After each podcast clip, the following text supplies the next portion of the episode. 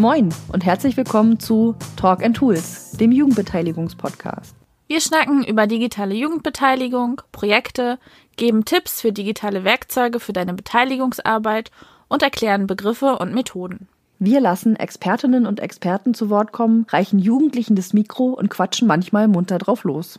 Wir, das sind Marie-Lise Kutzer und Katharina Blum vom Jugendmedienverband Mecklenburg-Vorpommern.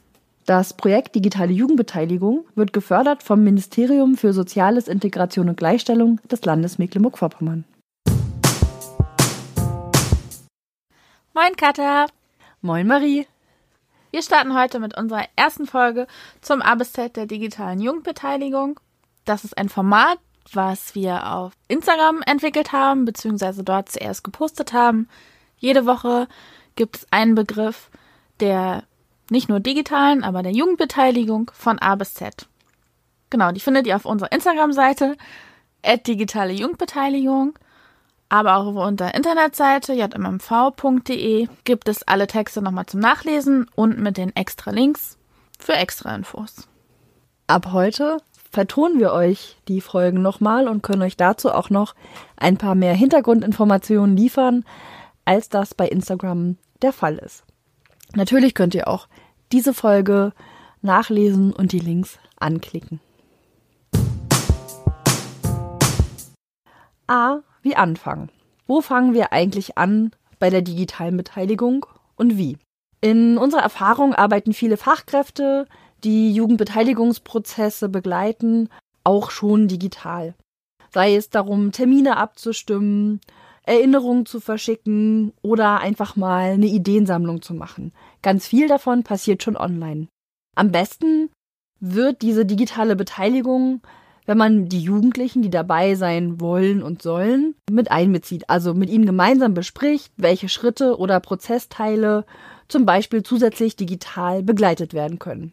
Gemeinsam Tools ausprobieren oder sich auf das ein oder andere Tool zu einigen, erhöht auf jeden Fall die Chance, dass es was wird. Digitale Jugendbeteiligung heißt dabei nicht, dass komplette Beteiligungsprozesse digitalisiert werden müssen. Das geht auch gar nicht und ist immer überhaupt nicht erfolgsversprechend. Auch bei der digitalen Jugendbeteiligung gilt, der Prozess steht im Vordergrund und die Methoden, also auch die digitalen Tools und Medien, werden der Zielgruppe und dem Prozess entsprechend ausgewählt. Aber ihr kennt das sicherlich. Ein Beispiel aus dem analogen Beteiligungsleben. Irgendwo einen neuen Energizer kennengelernt oder eine neue Fragetechnik. Und mit der einen Zielgruppe funktioniert das wirklich gut und ihr denkt, cool, das mache ich mit der nächsten Jugendgruppe auch. Da steht ihr dann vor ihnen, Menschen gucken dich mit großen, fragenden Augen an, was die nun schon wieder will. Ist mir auch schon passiert, macht aber gar nichts.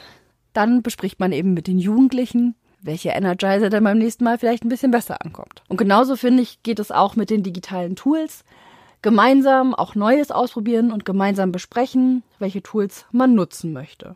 Und aber eben genauso wie wenn ihr irgendwo neues Spiel und einen neuen Energizer kennenlernt, nutzt doch einfach ein neues Tool, seid neugierig und probiert es aus. Manchmal braucht man eben auch ein bisschen Zeit, damit es sich etabliert oder damit man alle Kniffe und Tricks rausfindet. Aber das schafft ihr schon, davon bin ich überzeugt. In diesem Podcast wird es nämlich in Zukunft auch den ein oder anderen ganz konkreten Tooltip geben. Seid gespannt. B wie Beteiligung. Beteiligung, was meinen wir damit eigentlich? Beteiligung nutzen wir synonym zum Wort Partizipation. Dies stammt aus dem spätlateinischen participatio und bedeutet teilhaben, teilnehmen. Menschen, in unserem Fall Jugendliche können also an Entscheidungen, Prozessen und Ideen teilhaben. Wir sprechen oft von Jugendbeteiligung, weil es eben die spezielle Zielgruppe unserer Arbeit in den Mittelpunkt rückt. Beteiligung setzt Risikobereitschaft voraus. Die machtvolleren Akteure und Akteurinnen, meist Erwachsene, müssen auf zumindest einen Teil ihrer Gestaltungs- und Kontrollmacht verzichten. Das Ziel und die Ergebnisse eines Beteiligungsprozesses müssen, zumindest zu einem Teil, offen bleiben und die Grenzen aber transparent gemacht werden. Beteiligungsformen und Themen sind dabei vielfältig. Vom Erstellen des Jahresprogramms im Jugendverband über das Mitbestimmen beim neuen Spielplatz oder der Schulhofumgestaltung bis hin zur politischen Partizipation durch Wahlen, Kampagnen und Mitarbeit in politischen Organisationen. Beteiligungsrechte von Kindern und Jugendlichen sind an vielen Stellen schon verankert. Zum Beispiel die UN-Kinderrechtskonvention, die Euro in der Europäischen Charta der Grundrechte und im Kinder- und Jugendhilfegesetz, im Baugesetzbuch und auch in einigen Länderausführungsgesetzen zum Kinder- und Jugendhilfegesetz.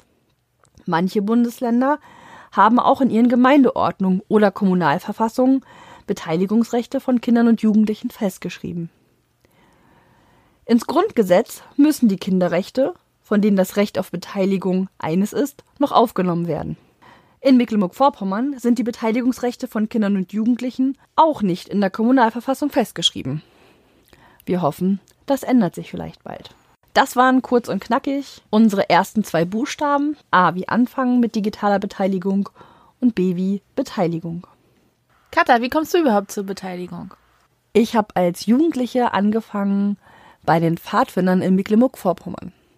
Dort bin ich zunächst auf Fahrten mitgefahren und war in Jugendgruppen Teilnehmerin, bis ich dann auch dort äh, immer mehr Sachen mit entschieden habe und mit Verantwortung übernommen habe und auch Gruppenleiterin wurde. Das habe ich gemacht, bis ich Abitur gemacht habe. Danach bin ich umgezogen und habe den Jugendverband gewechselt. Und seit ungefähr 2003 bin ich aber schon Mitglied im Jugendmedienverband gewesen. Und als ich mit dem Studium in Rostock angefangen habe, war ich dann auch engagierter im Jugendmedienverband. Und somit bin ich mit den Kolleginnen und Kollegen der Beteiligungswerkstatt und aus den Jugendverbänden eigentlich groß geworden.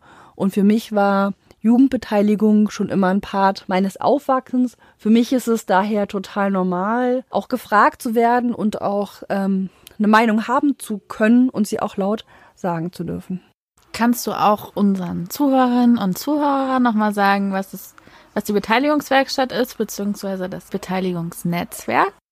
Na klar. Das Beteiligungsnetzwerk ist ein Zusammenschluss von verschiedenen Moderatorinnen und Moderatoren der Kinder- und Jugendbeteiligung in Mecklenburg-Vorpommern. Hauptsächlich äh, werden sie gefördert über das Ministerium für Soziales, Integration und Gleichstellung. Dasselbe Ministerium, das auch unser Projekt, die digitale Jugendbeteiligung, fördert. Und bis vor ungefähr zwei Jahren gab es das große Vorgängerprojekt, die Beteiligungswerkstatt, wo auch schon verschiedenste ähm, Menschen, die in Jugendverbänden angesiedelt waren oder im Kreis- oder Stadtjugendring oder dem Landesjugendring sich zusammengeschossen haben und gemeinsam kleine und große Projekte und Prozesse der Kinder- und Jugendbeteiligung initiiert, moderiert und begleitet haben. Ein paar ganz große Projekte, von denen ihr vielleicht schon gehört habt, sind Jugend im Landtag und Jugend fragt nach, der Generationendialog oder auch genau viele andere Projekte weiter in den Kommunen und Städten. Die können wir ja demnächst vielleicht auch mal vorstellen. Auf jeden Fall. Dankeschön, Katha. Sehr gerne. Das war's zu den ersten zwei Buchstaben und das A bis Z der Jugendbeteiligung. In einer weiteren Folge machen wir weiter im Alphabet. Aber in der nächsten Folge geht es erstmal um die erste Tool-Vorstellung. Also alle Texte könnt ihr auch erstmal nochmal nachlesen im Internet und ihr könnt uns auch eure Fragen stellen zu den Sachen, die wir gesagt haben, Feedback geben zu Sachen, die wir vergessen haben zu sagen und wie immer Lob und Tadel dürft ihr uns auch gerne mitteilen und zwar am liebsten per Mail an podcast.jmmv.de. Wir freuen uns, wenn ihr unseren Podcast mit anderen teilt, ihn abonniert und uns eine positive Bewertung hinterlasst. Danke, bis bald.